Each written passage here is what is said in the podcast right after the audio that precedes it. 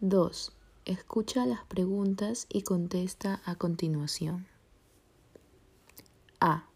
¿Sobre qué curso quería recibir información el chico? B. ¿Qué procedimiento tenía que hacer el chico para inscribirse al curso que quería? C. ¿Cuál era el nombre del instituto? D. ¿Qué otros cursos ofrecía el centro? F. ¿Por qué medio conoció Juan al Instituto Expertus?